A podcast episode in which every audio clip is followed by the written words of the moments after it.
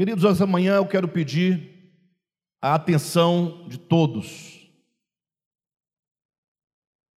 Não é um pedido corriqueiro, né? Bem que eu sempre peço, mas sempre quando eu peço, eu peço por razões muito, muito óbvias, muito, muito claras, né? Nós precisamos estar aqui e nos dar completamente, uh, em todos os momentos, da adoração, e, sobretudo, da ministração da palavra, porque a, a pregação no DEVAP não é um mero cumprimento de um ritual. Não estamos aqui pregando porque temos que pregar no sentido de fazer a, a máquina funcionar. Isso é bobagem. Nada disso. Nós congregamos porque nós temos necessidades espirituais. Esse ministério existe por uma causa muito nobre, muito verdadeira. Nós não somos apenas uma igreja, não somos mais uma denominação. Poderíamos não estar aqui, cada um poderia estar numa outra igreja, seria uma igreja a menos, uma despesa a menos, é, um problema a menos, sim ou não? Mas aprove a Deus que nós estivéssemos reunidos aqui enquanto ministério de volta à palavra, porque Deus nos tem dado uma incumbência uma responsabilidade de comunicar o Evangelho de Jesus Cristo e de trazer o ensinamento acerca do propósito de Deus, da obra de Deus. Alguém pode dizer, ora, mas não estão todas, todas as igrejas fazendo o mesmo? Eu não posso responder por eles. Eu posso dizer que o DEVAP está profundamente comprometido em apontar, mostrar o caminho de Deus. Ou seja, todo o nosso interesse é única e exclusivamente é levar a cada um de nós de nível espiritual. O nosso único interesse é a vida eterna, é o reino de nosso Senhor Jesus Cristo. Não temos outro interesse. Não, é, não temos interesse financeiro, material, numérico, político, nada disso. Nós só nos interessamos por aquilo que julgamos ser eterno, aquilo que tem valor eterno. Talvez seja esta a razão porque muitos não conseguem permanecer conosco, porque viver em busca, no encalço das coisas eternas, é algo que não é para todos, embora seja para todos, não é para todos, né? É para todos porque todos os homens criados por Deus é, não somente tem direito, mas como tem acesso às coisas eternas. Mas não é para todos, porque nem todos ah, estão interessados nas coisas eternas. Ou seja, muitos têm um interesse meramente imediato, material, não é? e não quer se dedicar, se entregar para aquilo que é eterno. Às vezes esperam acontecer de ser desenganado pelo médico para começar a pensar que existem coisas eternas. Quem está me entendendo? E outros, é, tendo a sorte, coloquemos assim, de ter uma vida na sua juventude, na sua vida adulta de muita saúde, terão que esperar a velhice para começar a experimentar as fraquezas das pernas, dos braços, é? as dificuldades da velhice, para começar a pensar que essa pessoa que vai morrer e que precisa então pensar nas coisas eternas. Mas nós queremos pensar isso agora. Amém, pessoal? Então, esse momento, é, é, eu preciso que todos vocês é, escutem. E se porventura alguém não entender alguma coisa, me procure aqui à frente, no final da reunião, e me pergunte: olha, você falou algo eu não compreendi, ou não compreendo dessa maneira. Existe uma fundamentação bíblica melhor para você me passar? É? e eu vou explicar para você tudo o que você precisa saber acerca da vida eterna, acerca do reino de Jesus Cristo, acerca do evangelho de Jesus Cristo. O que não pode acontecer é você ficar aqui 15 anos assentado, às vezes, nas primeiras cadeiras, e depois sair do ministério e dizer: Estou saindo porque não compreendo o que você ministra. Isso não, é ruim. Porque eu desconfio que eu estou aqui falando, é, é voz do que clama no deserto. Sabia o que poucas pessoas entendem esse versículo, pastor Josué? voz do que clama no deserto? Alguém responde: Não, João Batista pregava no deserto da Judéia. Ah, então é a voz que clama lá naquela região de areia? Não, é a voz do que clama, só que ele clama em desertos, ou seja, embora haja multidões ouvindo, essa voz ecoa no vazio, porque não há ouvidos espirituais para ouvir a voz de Deus. Você fala, o povo escuta, mas não ouve. Então é de uma seriedade muito grande você estar dentro de um ministério, gastando energia, gastando tempo, né? ali 10 anos, 15 anos, 20 anos, e falar assim: oh, não entendi nada que você falou em 15 anos, 20 anos. Espera aí, o que é está acontecendo? Estamos perdendo o nosso tempo? E nós não vamos mudar a palavra, aquela palavra água com açúcar, sabe? Para que todo mundo entenda e no final, entendendo, não dá em nada porque também não disse nada. Não, precisamos buscar as coisas concernentes à salvação de Deus. Amém, queridos? Glória a Deus. Então, por favor, abra seu coração e vamos adiante.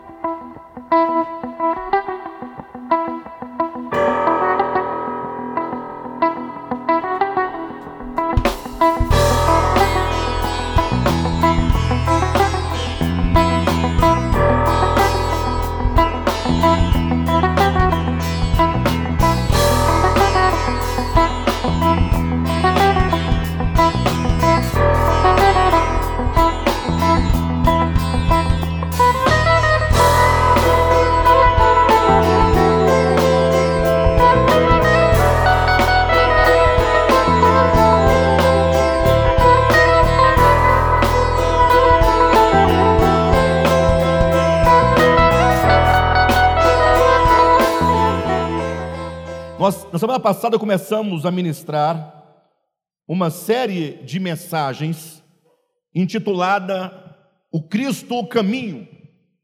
Essa série não tem data para terminar, só para começar. Talvez Jesus volte, nós estejamos ainda na série O Cristo o Caminho. Quantas mensagens serão? Não tenho a mínima ideia. Ah, eu vou ministrar essa série até o encargo esgotar, que pode acontecer a semana que vem. Perfeito? Porque nós temos que seguir a orientação do Espírito. E hoje, atualmente, esta é a orientação. Se amanhã ele mandar mudar, não o conteúdo da mensagem, mas mudar a temática, né? O tema, nós mudamos.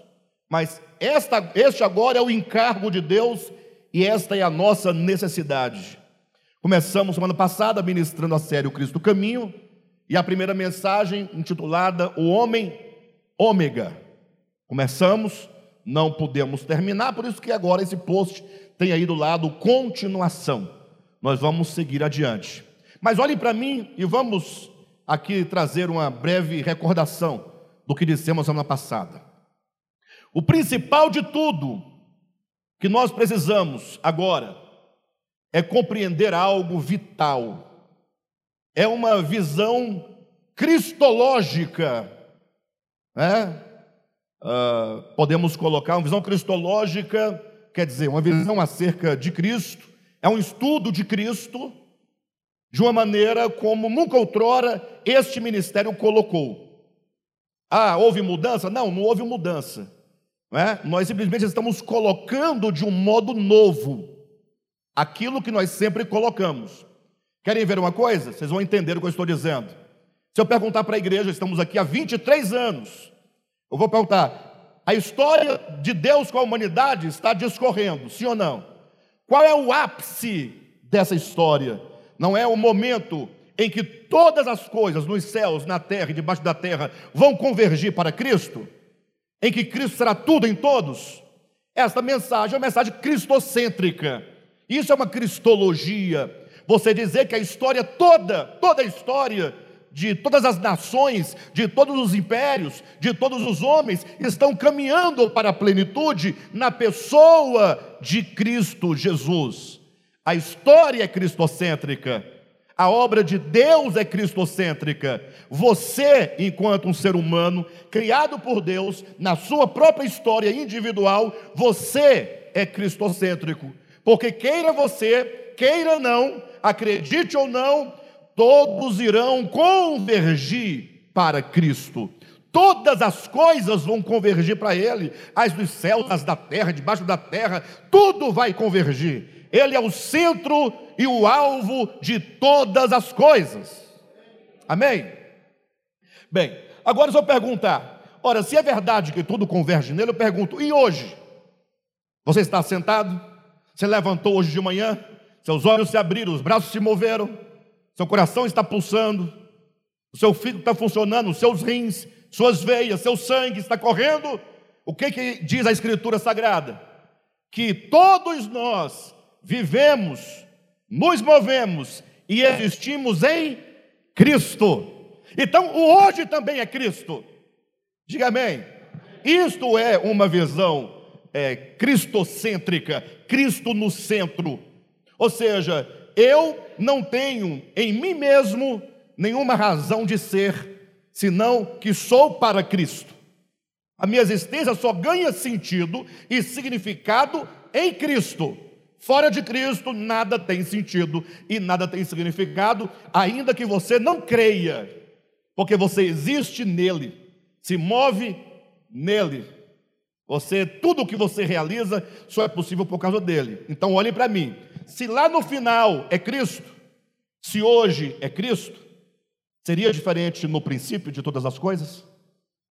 Cristo também é o princípio. Em Apocalipse vai dizer que Cristo é o alfa e o ômega. Que ele é o princípio, que ele é o meio e que ele é o fim. Então o que nós estamos fazendo? O Cristo Caminho é o nome da série. Estamos começando mostrando esse Cristo desde o princípio. Vamos passar por hoje, pelo meio, e vamos nos encaminhar para o ômega, para o fim. Quem está entendendo? E como foi que nós então é, estamos agora colocando isso de maneira diferente? Por que diferente? Porque nós sempre pregamos toda a vida com acerto de que Deus criou o homem à sua imagem e semelhança. Sim ou não? Então nós partimos desse princípio. Deus criou o homem à sua imagem e semelhança. Isso é verdadeiro? É. Está lá em Gênesis capítulo 1. Só que o Senhor nos despertou para algo superior a isso. Não é que Cristo, não é que Deus criou o homem à sua imagem e semelhança e só isso. Não, nós entendemos que antes de qualquer coisa criada, o que estava lá? É, estamos tentando revisar a, a, o que falamos semana passada. Antes de todas as coisas criadas estava lá Cristo, lógico. No princípio era o Verbo, e o Verbo estava com Deus, e o Verbo era Deus. Isso é verdadeiro. Cremos assim. Mas na semana passada nós chamamos a atenção da igreja para um detalhe. Para quando João, na sua primeira epístola, capítulo 1, fez a seguinte declaração: Olhe para mim. João falando de Cristo, João falando do Verbo, ele disse: O que temos visto com os nossos próprios olhos o que temos ouvido com os nossos próprios ouvidos, o que nós tocamos, o que as nossas mãos apalparam com respeito ao Verbo, que é o Cristo, da vida. O Cristo é o Verbo da vida. E no versículo 2, capítulo 1 de 1 João, ele diz: E a vida se manifestou, e nós a temos visto, e dela damos testemunho. Quem se manifestou? Não, não gostei. Tá... Gente, está parecendo que quem se manifestou foi o Satanás. Vocês, assim, vocês estão assim, tão presos. Quem se manifestou? Aí três pessoas falaram, a vida. Não é o Satanás, não, é a vida. 1 João, coloca aqui, por favor. Capítulo 1, versículo 2. Vamos lá. Está escrito aí, ó. Isso é Bíblia Sagrada. E a vida se. Então repita: e a vida se manifestou. O que se manifestou? A vida. Mas se você perguntar para esse texto, a vida se manifestou sim, e ele diz: "E nós a temos visto". Nós temos visto o quê? O que, que os apóstolos viram? E dela, dela quem? Damos testemunho. Dão testemunho de quem? Mateus, Marcos, Lucas e João deram testemunho de quê? Da vida. Aí você pega Mateus, Marcos, Lucas e João, leia todos os capítulos. Está falando de Cristo, de Jesus, de Cristo Jesus, de Jesus Cristo. Então o que João está dizendo? Quando vocês falarem do Cristo, comece pelo princípio daquilo que ele é, essencialmente relativo a todo o universo. Ele é a vida. Tem vida aí? Tem vida aí? Você está vivo? Não diga minha vida, nem minha vidinha, diga a vida. Torna-me possível. Você é possível enquanto existência por causa da vida. Então nós estamos começando a ler a Escritura, tendo a vida como sendo a origem, o germe é, de todas as existências. Por isso que em João, Evangelho, capítulo 1, versículo de 1 a 3, vai dizer assim: olha, no princípio era o verbo. Quem é o verbo? É a vida. No princípio era o verbo, e o verbo estava, e o verbo era. Todas as coisas foram feitas por intermédio dele, e sem ele, nada do que foi feito se fez. Tudo que foi feito, foi feito tendo o Verbo como a quinta essência, o germe criador. É ele que traz a existência desde ah, os elementos mais é, é, menores e rudimentares, como o átomo, as moléculas, até os grandes, as grandes estrelas, os grandes astros, as grandes constelações, as galáxias, tudo que existe só é possível por causa da vida. Bem, chegamos a um conceito importante. O que é a vida? Quando te perguntarem o que é a vida, você diz a vida é Deus. Quem entende isso? É difícil entender isso? Vamos sair daqui há quanto tempo dizendo, não entendia o que o Alexandre falava. Quem entendeu que a vida é Deus? Alexandre, mas uma flor tem vida. Sim, é a vida. Não existem vidas no universo, existem existências. E todas as existências só são possíveis por causa da vida. A vida é que gera e produz a formiga, o cachorro, o gato, o macaco, a vaca, o cavalo, você. É a vida. Que maravilha. Quem está entendendo que a vida é só uma, e que a vida é Deus, e que se você tem vida, você tem Deus. Deus é a vida. Jesus não declarou: Eu sou o caminho, eu sou a verdade, eu sou o quê? A vida. Onde está a dificuldade de entender que Jesus, o Cristo, é a vida? Em outro lugar estava Lázaro morto.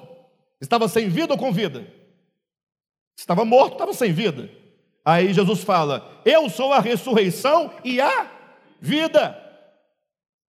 Quem crer em mim, ainda que esteja morto, viverá. Viver, se levantar, andar, falar, conversar, trabalhar, por meio da vida que é Cristo. Então, esse é o primeiro ponto. Se isso está claro para vocês, qual é a leitura que nós vamos fazer a partir de então? Se é a vida do princípio, que é o Cristo. Se é a vida hoje, que é o Cristo. Se é a vida depois, que é o Cristo, tudo é Cristo. Vamos construir uma cristologia.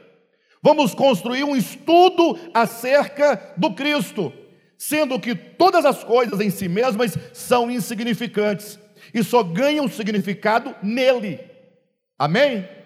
Então, o alvo não é o homem, o centro não é o homem. Quem é o alvo?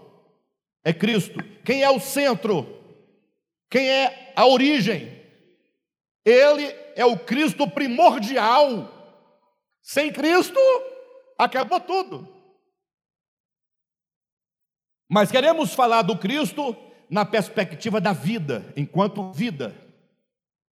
De modo que nós falamos semana passada, Gênesis capítulo 1, quando é dito que Deus disse: haja, e foi havendo.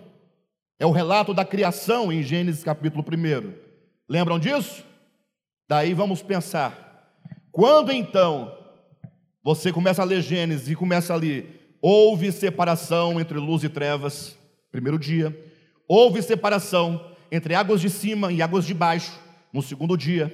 Houve então separação da porção seca que estava toda submersa em água, ela apareceu e aí recluso, é, ficaram reclusas as águas de um lado, a porção seca do outro, fez separação entre porção seca e a água. E aí, ainda no terceiro dia, é dito que começou agora a manifestação da vida. Ei, a vida começa a se manifestar. E qual é a primeira manifestação da vida? Lógico, o texto de Gênesis é um texto rudimentar, não é um texto histórico, nem de geologia, tá? É, é só a ideia que está ali. A vida começa a se manifestar enquanto as relvas, a relva, em, no relato de Gênesis capítulo 1, é a primeira é, criatura viva que surge na terra, Tá bom? Não estamos aqui debatendo absolutamente nada de ciência. A Bíblia não é científica. Ela está dizendo apenas que a vida se manifesta. Como assim? Ora, ela traz à existência as relvas. A relva não é viva? Nós não temos esse conhecimento? Então, agora, ali a primeira manifestação da relva. Quando você olha a relva, ali é a vida manifestada na aparência dessa criatura chamada relva. Quem está entendendo? A partir de hoje, olhe para a relva e fala: como a vida é maravilhosa, como Cristo é maravilhoso. Essa relva é a vida que trouxe ela à existência. E a vida se manifesta, mas você fala, poxa, mas isso é a vida? É, é a vida. Só que é uma manifestação ainda muito pequena. Vocês concordam? Ei, sim ou não? Aí o texto de Gênesis vai dizendo que em seguida vieram as ervas que dão semente. Você concorda, consegue perceber que agora a vida ganha uma expressão maior do que a relva? Porque erva com semente, né, no âmbito dessa escala da vida, não é superior? Quem está entendendo? Vocês duvidam, vocês olham para uma erva com semente, vocês não sabem que ali está a vida se manifestando numa criação? A criação é a vida? A criação é a vida? A criação, a criatura, é a vida?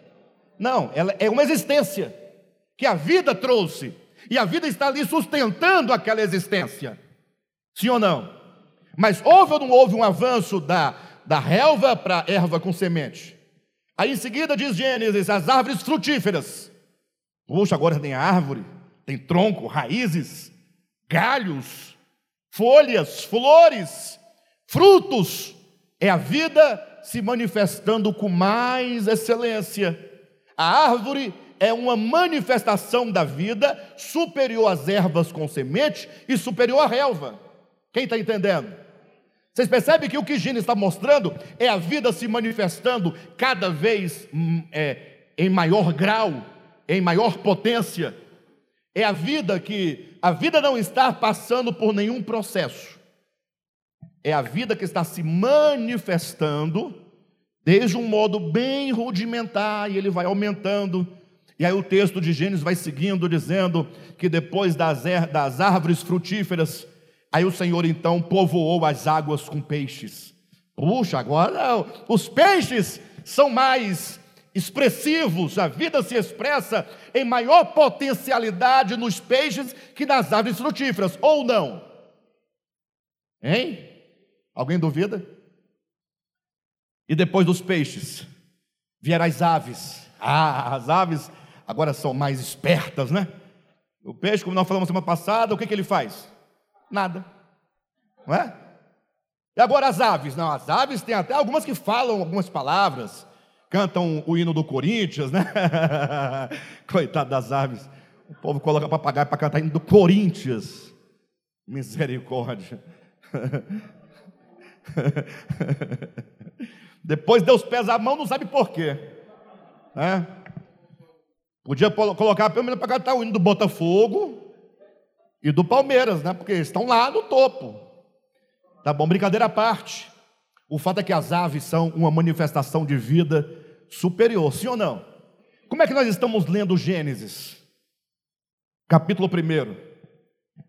A manifestação da vida em degraus, numa, num sentido ascendente, cada vez mais a vida se expressando de maneira maior, se dando a conhecer melhor. Essa é a leitura que estamos fazendo de Gênesis. É isso que é o novo que eu disse para vocês. Porque depois das, das aves, é dito então que Deus vai criar, ah, enfim, os animais selváticos. Puxa, que em relação às aves, né, é, é superior, sim ou não? Mas no sexto dia, Deus cria os animais domésticos, esses são sensacionais. Ah, gente, quem tem um cachorrinho em casa sabe como as criaturas são inteligentes extremamente. Ele só não fala, mas entende tudo. Pede comida, pede água, pede para fazer necessidade lá fora.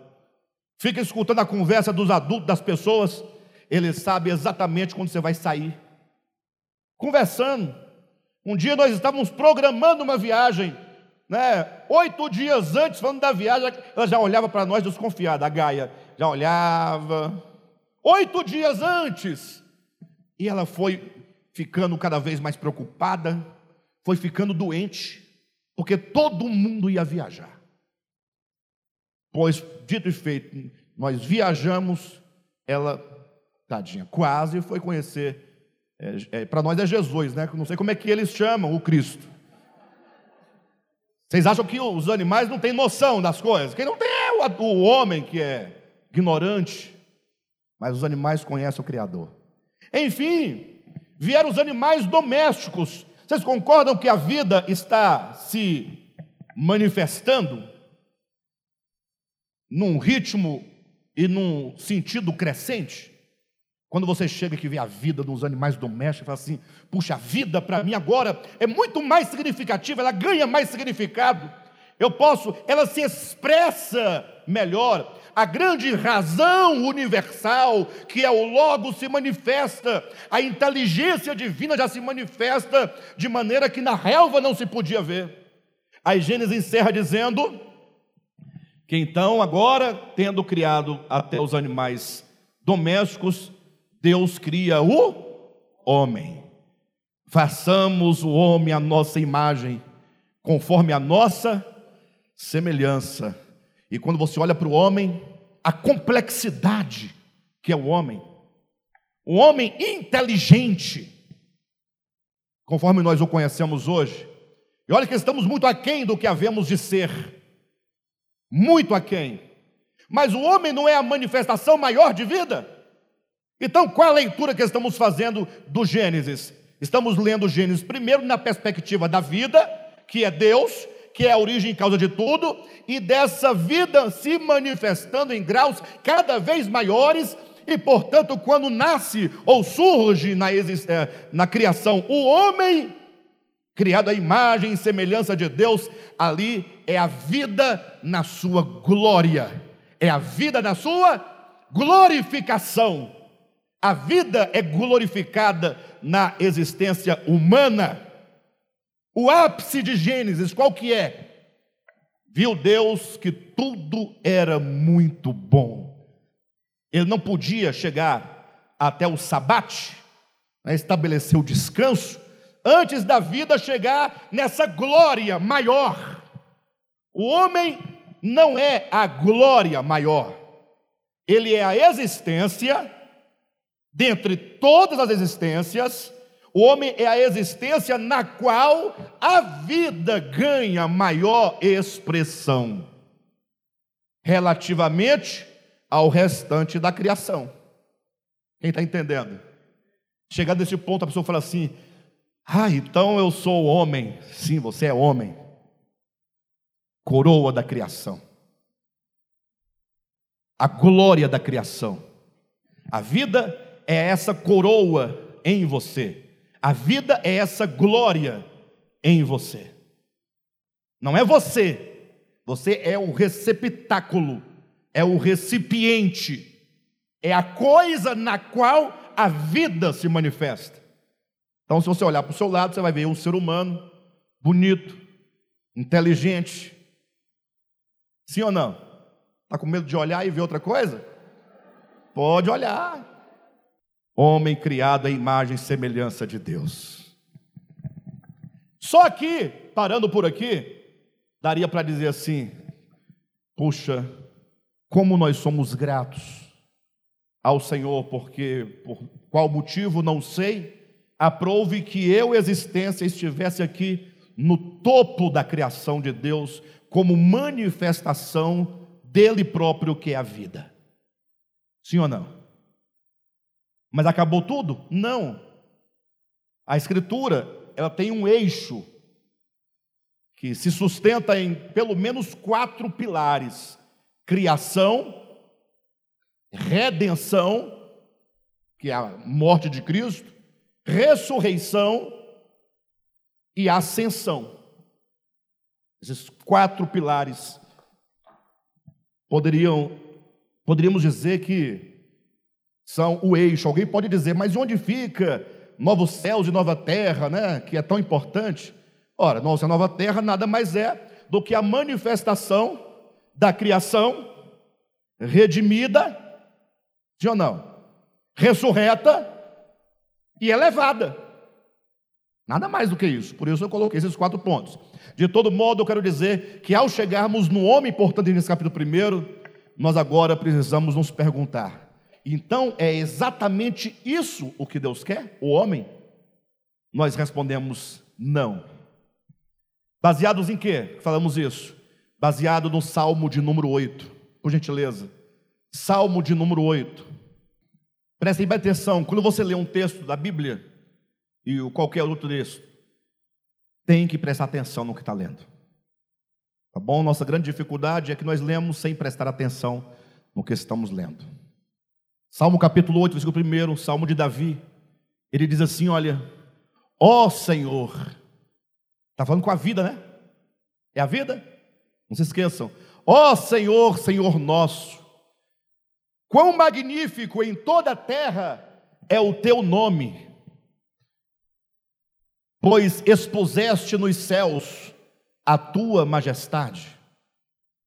Da boca de pequeninos e crianças de peito suscitaste força por causa dos teus adversários, para fazeres emudecer o inimigo e o vingador.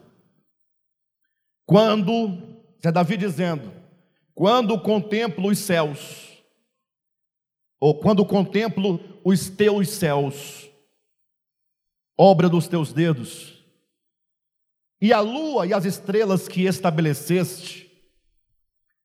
Ou seja, quando Davi está olhando para a imensidade da criação de Deus, ele vê a imensidão de tudo o que Deus fez, as estrelas, o sol, a lua, ele vai dizer também dos animais dos mares. Então, quando eu contemplo a tua criação, surge uma pergunta no coração de Davi. Qual é a pergunta? Que é o homem que dele te lembres e o filho do homem que o visites? Essa é a pergunta. Ó oh, Deus, quando eu leio o Gênesis, eu acho tão bacana, tão bonito. Acho tão grande quando o homem, o, o ápice da obra criadora é o homem. E o pior, Deus colocou o homem como o, aquele que deveria governar sobre toda a terra, dominar sobre todas as coisas. E Davi diz: quando eu olho que eu vejo a, a vastidão da criação, eu me pergunto: o que é o homem? Davi teve uma desconfiança. E o que falta para muitos de nós é desconfiança. Você ouve tudo, lê tudo e não desconfia de nada. Davi estava lá, vamos colocar, ainda que fosse na tradição oral, com a ideia da criação de Gênesis capítulo 1. E aí ele está aqui agora com o texto, falando o texto de Gênesis capítulo 1, que Deus criou assim, assim, assim, até que criou o homem, e o homem é a maior expressão da vida, a vida se manifesta ah, no homem, na sua maior glória, e Davi olha para os céus, para a lua, estrela, para a terra, para os animais, para os mares, e fala assim: puxa, mas o homem é, é nada diante dessa grandeza. Davi desconfiou que o homem não era lá essas coisas que nós estamos até agora dizendo. E ele diz: Quando eu contemplo as obras das tuas mãos, que é o homem que dele te lembres, e o filho do homem que o visites, segue adiante. Fizeste-o, Deus fez o homem, no entanto, por um pouco menor do que Deus, e de glória e de honra o coroaste. Deus fez o homem um pouco menor do que Deus, a sua imagem e semelhança, não é Deus, mas é a imagem de Deus, é a semelhança de Deus.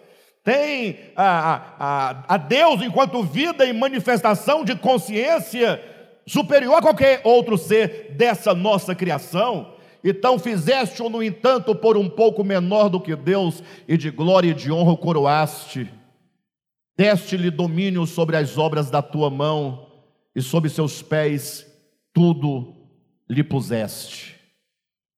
Ovelhas e bois, todos, e também os animais do campo, as aves do céu, os peixes do mar, e tudo que percorre as sendas dos mares, tudo. Porém, tem um detalhe. Ei, que é o homem? O que, vocês acham? que é o homem diante dessa criação tão vasta? Ou seja, Davi, ele teve uma desconfiança. Qual desconfiança? A obra de Deus, em Gênesis 1, que é a manifestação gradual e ascendente da vida, não pode se encerrar no homem, Adão. Não dá. Porque este homem ainda é pequeno. Ah, mas quando Deus fez o homem, ali era o homem na sua, era a, era a vida na sua maior potência, era, mas ainda assim é pequeno. Temos que perseguir e continuar em busca do homem excelente, do homem ômega, do homem último, ou seja, a vida no homem ganhou grande expressão, mas a vida quer ganhar ainda maior expressão do que este homem que sou eu, do que este homem que é você. Por isso chegamos agora no livro de Hebreus, capítulo 2. Hebreus, capítulo 2, versículo 5. Agora vamos ler comigo, tá pessoal? É lendo a Bíblia, é lendo a Bíblia, é lendo a Bíblia que nós vamos entender. É lendo a Escritura. Davi desconfiou no Salmo 8, não foi? Que é o homem para que dele te lembres, e o filho do homem, quem é o filho do homem para que o visites? Aí agora o escritor aos Hebreus diz assim, se referindo a Gênesis primeiro e se referindo a Salmo de número 2. Me acompanhe. Pois não foi a anjos que sujeitou o mundo que há de vir. Olha para mim, pessoal. Quando o escritor aos Hebreus colocou esse texto, escreveu esse texto, ele está falando de um mundo. Pois não foi a anjos que sujeitou o mundo que há de vir. Não fala de um mundo aí? Agora fala de um mundo vindouro ou de um mundo atual? Como é que eu sei que fala de um mundo vindouro? Porque está dito: não foi a anjos que sujeitou o mundo que há de vir. Existe um mundo por vir, um mundo que há de se manifestar. Para quem não sabe, o mundo no qual nós vivemos é o mundo da criação original. Mas esse mundo da criação original já nasce na expectativa do mundo que há de se revelar. O que significa que esse mundo, na atual situação em que ele se encontra, ou mesmo no estágio da, da criação, quando Deus o fez, é um mundo transitório. É um mundo transitório. Porque se tem a expectativa de um mundo vindouro, então esse tem que passar. Sim ou não? Ou seja, a obra de Deus não acaba quando Deus conclui os atos da criação. A obra de Deus segue além da criação. Não foi a anjos que sujeitou o mundo que há de vir, sobre o qual estamos falando. Ou seja, o escritor aos Hebreus estava falando de um mundo que há de vir. E não foi a anjos que Deus sujeitou esse mundo vindouro. Esse mundo vindouro estará sujeito a alguém. Não foi a anjos. Vamos seguir adiante. Antes, alguém em certo lugar deu pleno testemunho dizendo: que é o homem, olha aí o texto de novo, que dele te lembres, ou o filho do homem que o visites? Então o escritor aos Hebreus está dizendo: olhem para mim, há um mundo vindouro, que será sujeito não a anjos, mas a alguém. E agora ele diz: como também em outro lugar, falando desta criação, deste mundo, alguém deu pleno testemunho dizendo o que é o homem, ou seja, não é a anjos que o mundo vindouro será subordinado, tampouco a homem, este homem que sou eu e você nesta atual condição. Não é. Ah, mas Gênesis diz que Deus criou o homem e diz para ele governar. É, mas Davi desconfiou que esse homem não dá conta. Então esse homem era apenas uma prefiguração. Diga, eu sou homem. Glória a Deus por isso. Mas diga, mas sou um homem prefiguração. Eu não sou a coisa. Eu não sou o último. Eu apenas reflito. Eu estou na expectativa daquele que vai governar todas as coisas e debaixo de cujos pés tudo estará verdadeiramente subordinado. Antes, alguém em certo lugar deu pleno testemunho dizendo que é o homem que te, lembres, ou filho do homem que o visites. Fizeste-o por um pouco menor que os anjos, de glória e de honra o coroaste, e o constituíste sobre as obras das tuas mãos. Olhem para mim, isso que diz o escritor aos Hebreus, ele se refere a Davi no Salmo 8. E Davi, quando diz aquelas palavras do Salmo 8, se refere a Gênesis primeiro. Então, o escritor aos Hebreus está dizendo: olha, o fato é que ninguém suspeitou de uma coisa, que o primeiro mundo criado, cujo é, criatura maior era o homem, era apenas uma introdução do mundo verdadeiro, que é o mundo que há de vir. Irmãos, este mundo agora. Esta vida, agora, é apenas uma ponte para a verdadeira vida, para o verdadeiro mundo. Eu sei que a gente fala isso e parece jargão, e os mais incrédulos falam, ah, as conversa, doido para ganhar alguma coisa, quer fazer com que nós sacrifiquemos nossa existência agora em nome de um mundo vindouro. Não, continua nessa sua existência aí, egoísta, avara, essa sua existência de viver só para si, viver em função do arroz e do feijão e do dinheiro, que hoje não tem mais dinheiro, né? Hoje em dia está tudo nos bancos, é tudo virtual. Observou que a moeda corrente está desaparecendo? Ou melhor, moeda física? Daqui uns dias não vai ter mais. Você vai ter só uma sensação que você tem. E pode amanhã não ter mais. Como é? Simples. É tudo no computador. É um delete. Ah, eu tenho um milhão. Onde? Está lá. Lá onde? Você vai verificar e mostra aqui, ó. Ah, legal. É, tem mesmo. Só que amanhã pode não estar tá mais aqui, irmão. Então você fica vivendo essa vidinha até um dia em que a doença chegar e o médico falar: olha, nossos, as nossas, nossos recursos acabaram, agora é você e a eternidade aí. Aí o camarada, então eu, você quer dizer que eu vou morrer? Vai, você vai morrer. É. Aí você vai falar assim, e o pastor Alexandre que falava de um mundo que há de vir, será que é verdade? É nessa hora que você começa a perguntar: será que é verdade? Ou seja, na hora da transição, quando você começa a ver, como diz Antônio Vieira, a porta de vidro pela qual você sai deste mundo e a porta de diamante pela qual você entra para o mundo de lá, quando você começar a enxergar os portais, digamos assim, estamos falando metaforicamente, você vai começar a pensar: será que existe mesmo um mundo que há de vir? Por que esperar por esse dia da doença? Por quê? Por que não considerar agora a fragilidade humana? Por que não entender que você não é nada? Você é como uma erva.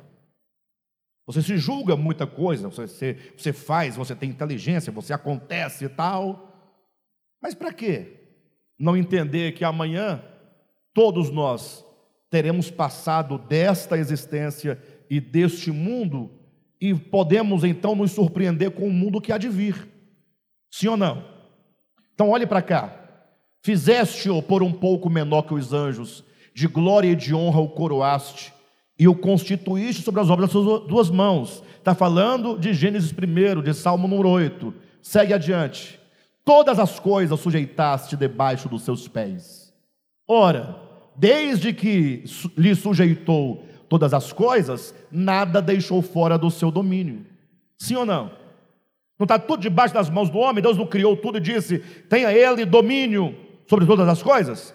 E está só repetindo Gênesis. Aí ele diz: Agora, porém,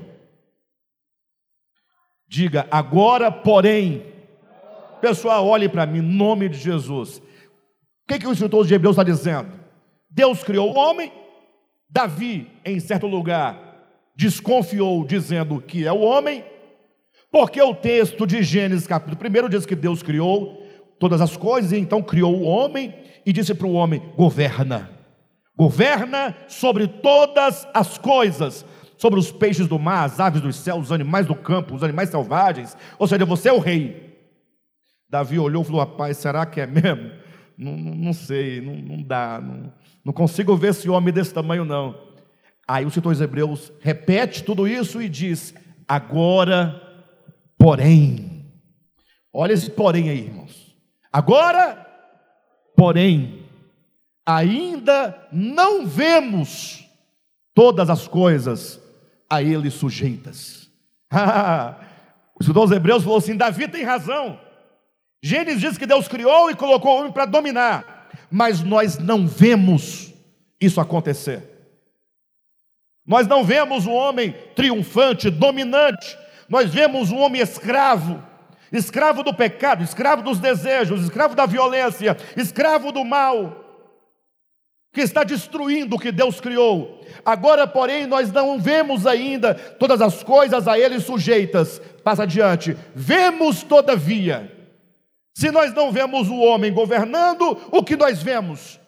Vemos, todavia, aquele, diga aquele, vemos, todavia, aquele que por um pouco, tendo sido feito menor que os anjos, Jesus, por causa dos sofrimentos da morte, foi coroado de glória e de honra, para que pela graça de Deus provasse a morte por todo homem. O que, que nós entendemos desse texto? Olha o ensinamento. Davi disse que o homem criado não dava, embora Gênesis dissesse. E aí vem a revelação em Hebreus é, de fato, lá diz que Deus colocou tudo debaixo dos pés do homem, mas nós não vemos isso acontecer agora. E o que vemos então? Ele diz: vemos Jesus. Ou seja, vemos Jesus. Vocês sabem que a palavra Jesus não é o nome de Deus, né? Acredito que vocês devem saber disso. É, o nome Jesus é o nome do homem nascido de Maria. Então, Maria deu a luz a um homem.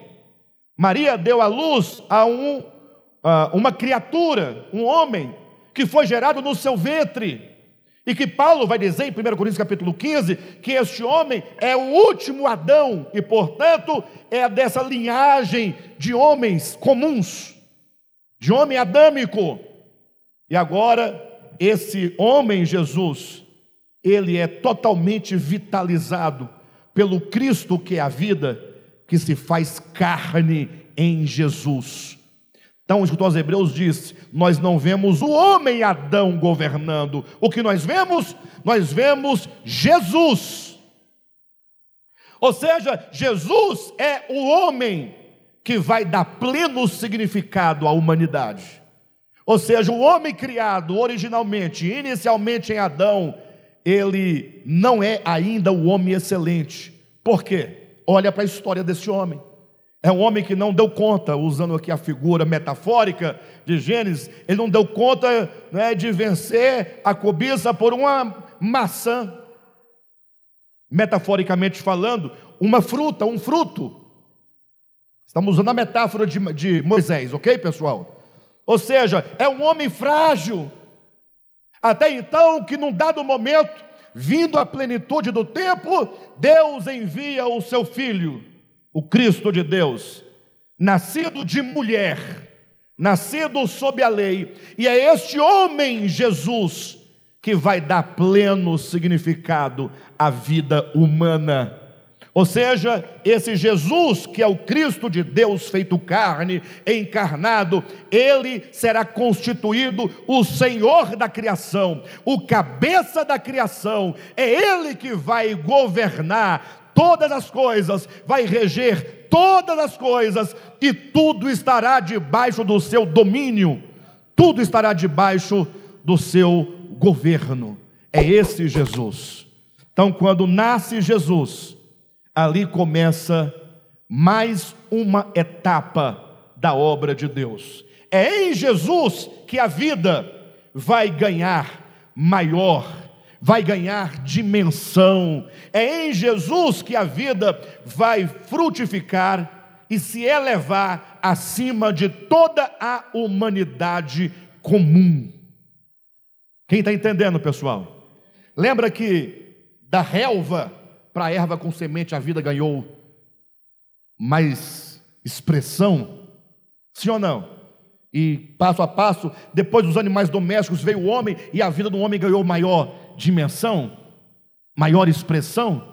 E quando o homem pensa, pronto, a vida chegou na sua maior expressão, falou: não, ainda vem o Cristo de Deus em Jesus, feito homem.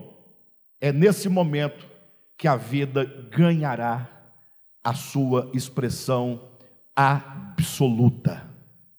Quando você olhar para Jesus, a partir de hoje, saiba, ali está a manifestação plena da vida.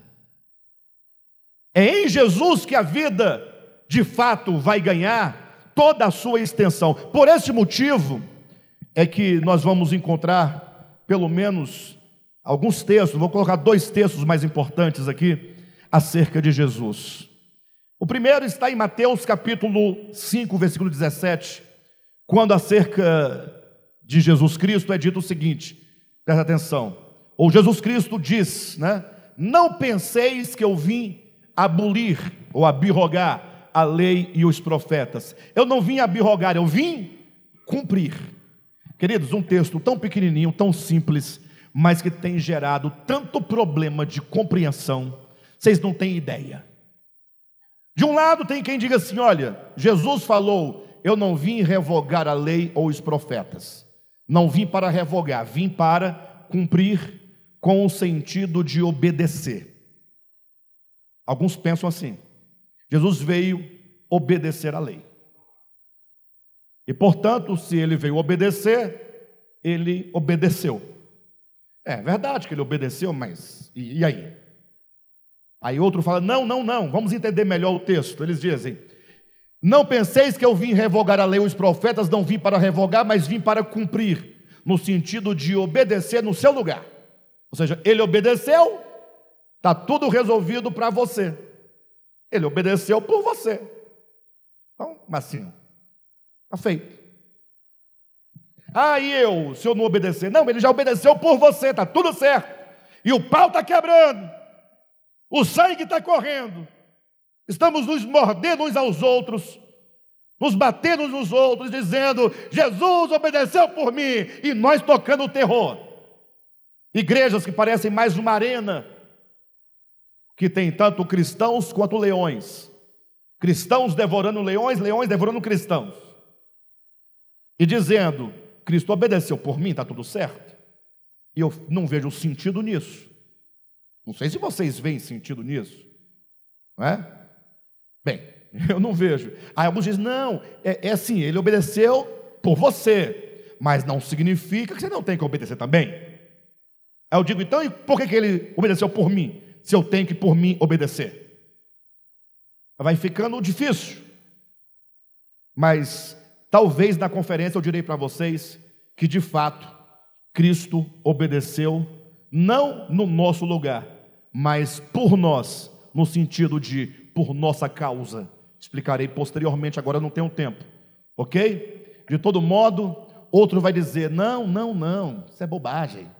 Aí está dizendo sim, olha, que Cristo não veio revogar a lei e os profetas, ele veio cumprir, como se diz, ele veio trazer o pleno cumprimento de tudo que a lei e os profetas disseram acerca dele.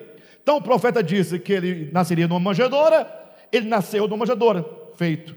Disse que é, nenhum de seus ossos seria quebrado, não foi quebrado. Cumpriu tudo, tudo foi realizado. Essa é a dimensão mais alta que já se pôde chegar nesse sentido, desse texto. Que ele veio não desfazer o Antigo Testamento, mas veio realizar o que estava escrito acerca dele. Mas ainda assim é pouco. É pouco. Jesus olhando, o que está escrito lá? Tá, então faz direitinho aqui. Isso. Pronto, está feito. E agora, o que, que diz lá? Ah, tá. Então agora tem que ser assim, porque senão não bate com lá. Mais uma coisa, feita. É pouco para a história de Deus. Quando diz, eu não vim revogar, eu vim cumprir.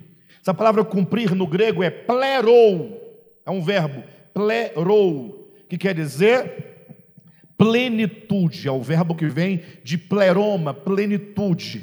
Então ele veio trazer a plenitude. Mas não é trazer a plenitude no cumprimento objetivo do que tinha sido dito objetivamente. Ele quer dizer: eu sou o homem que venho da linhagem adâmica, último Adão, mas em mim a vida de Deus ganhará a plenitude que ela deve alcançar enquanto manifestação da consciência, da inteligência e da vida de Deus. Ou seja, ele é o plerou, é uma humanidade totalmente plena, à altura daquilo que Deus de fato planejou e decidiu que seria.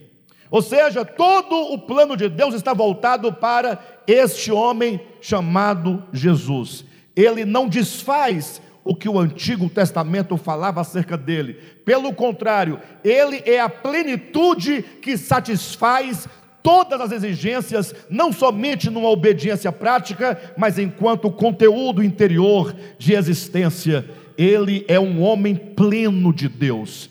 Ele é um homem que manifesta a vida plena de Deus na sua consciência, no seu coração, na sua alma e daí, quando você começa a acompanhar a história, portanto, desse Cristo, que nós vamos entender por que, que ele é o Cristo caminho em outras mensagens, você vai perceber, olhem para mim, que a Bíblia diz: e o Cristo, quando se faz carne, primeiro, ele se faz carne e sangue, a nossa semelhança. Hebreus também vai dizer, capítulo 4, versículo 16: que ele foi a nossa semelhança tentado em todas as coisas, a nossa semelhança. Depois o livro de Hebreus vai dizer ainda que este homem Jesus não somente se fez carne e sangue a nossa semelhança, não somente foi tentado a nossa semelhança, mas é dito sobre este homem Jesus que ele aprendeu a obediência pelas coisas que sofreu. Ou seja, essa humanidade, Jesus, constantemente inclinada a não seguir a vontade do Pai. Vocês acreditam nisso? Porque geralmente os cristãos pensam numa, numa humanidade Jesus incapaz de pecar. De fato, ele não pecou absolutamente, sem pecado. Mas só pode é, se regozijar do fato de Jesus ser uma humanidade sem pecado se ele tivesse a possibilidade de pecar, porque tendo a possibilidade e não ter pecado, isso é grande. Porque se ele não tivesse a possibilidade de pecar, se dissesse assim, ele nunca pecou, qual é a graça disso? Faz sentido? É tipo assim: o homem não voa, e é impossível que o homem voe de si próprio, sem um instrumento, sem, né? Sem nada. E você fala assim: olha, o Marcinho nunca voou. Hã? Tem sentido isso? É, mas o homem não voa. Quando fala que Cristo é o Cordeiro de Deus impoluto e sem pecado, você fala glória a Deus. Porque como o homem viveu na terra, como o homem a nossa semelhança, carne e sangue, tentado em todas as coisas, mas para todas as coisas ele disse não. Não. Ele aprendeu a obediência pelas coisas que sofreu.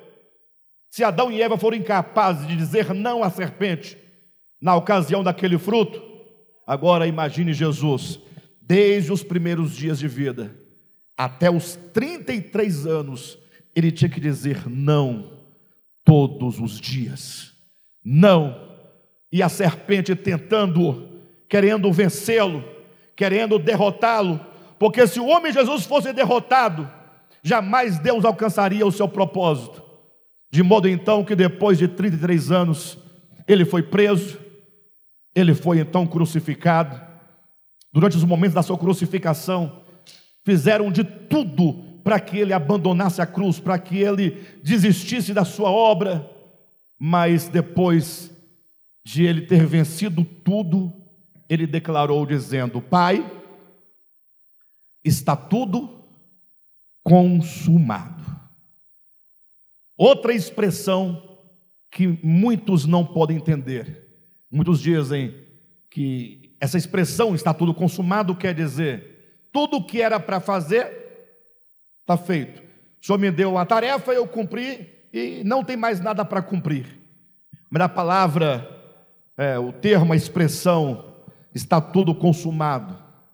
Tetelestai quer dizer exatamente que naquele momento da cruz, depois de o homem Jesus ter vivido tudo o que tinha para viver e vencido tudo o que tinha para vencer, agora aquela humanidade chegou na sua potência maior de amor ao Pai, de obediência ao Pai, um coração totalmente ganho, totalmente dominado, é um homem totalmente controlado, é um homem absoluto.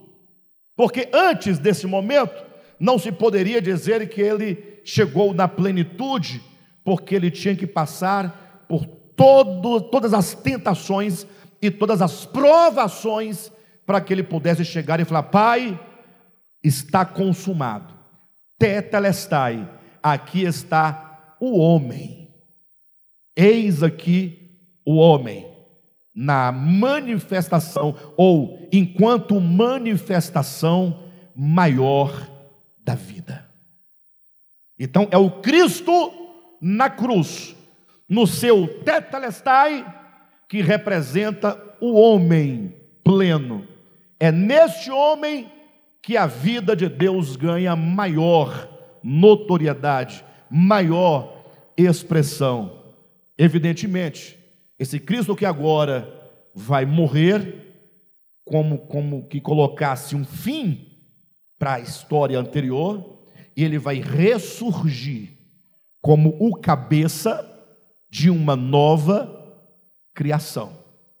E ele terá por seu corpo a sua igreja. E aqui, portanto, neste ponto da mensagem, começa aquilo que nos interessa porque até agora foi para vocês entenderem o que estava acontecendo. A partir das próximas semanas, na continuidade desta série, nós vamos agora olhar para esse Cristo caminho. Nós vamos passar ponto a ponto da experiência humana desse Cristo caminho. Se hoje você não entendeu muito o que eu quis dizer com participação de carne e sangue, você não entendeu muito o que é ser tentado em todas as coisas, não entendeu muito o, o o tetelestai, não se preocupe, porque hoje foi apenas o panorama. Você viu, algumas coisas ficaram claras, outras nem tanto, mas você já sabe que nós temos agora o modelo, o protótipo, temos o cabeça, temos o Cristo homem. Ele é o caminho no qual ou para o qual nós somos chamados a trilhar neste caminho. Quem quer trilhar o caminho deste homem? Mas para você trilhar o caminho deste homem, que é o homem ômega, é o homem final, é o homem pleno, você terá que conhecê-lo. Se você não conhecê-lo, como você vai trilhar este caminho que é Cristo? Nas próximas mensagens, seguindo na série, nós vamos apresentar este homem modelo, este homem caminho em todos os seus processos. Nós somos então convidados a nos unir a Ele e constituirmos com Ele um só corpo. Amém? Salvação pura, queridos. Fiquem tranquilos.